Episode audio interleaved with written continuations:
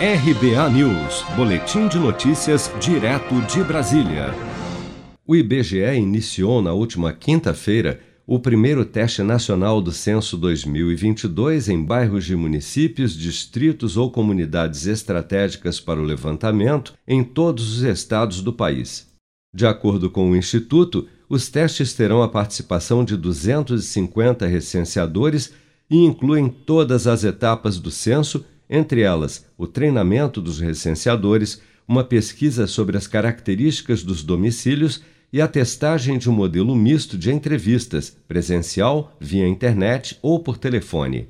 Com dois anos de atraso, o censo deveria ter sido realizado em 2020, mas foi adiado em razão da pandemia de Covid-19.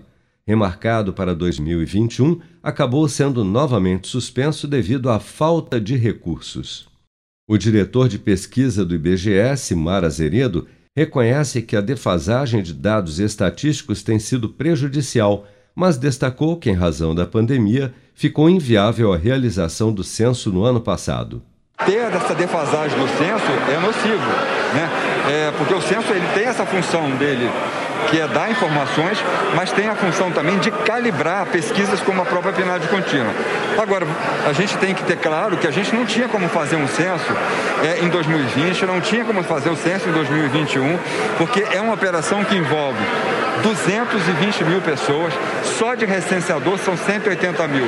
Como colocar essa população em campo né, em plena pandemia?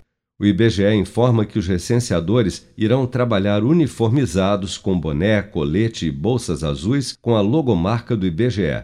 No colete há também o crachá de identificação do recenseador com sua foto e número de matrícula, que deverão estar portando um dispositivo móvel de coleta de cor azul semelhante a um smartphone.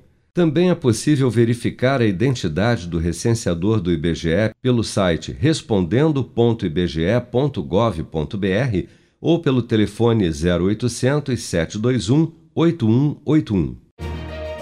Com produção de Bárbara Couto, de Brasília, Flávio Carpes.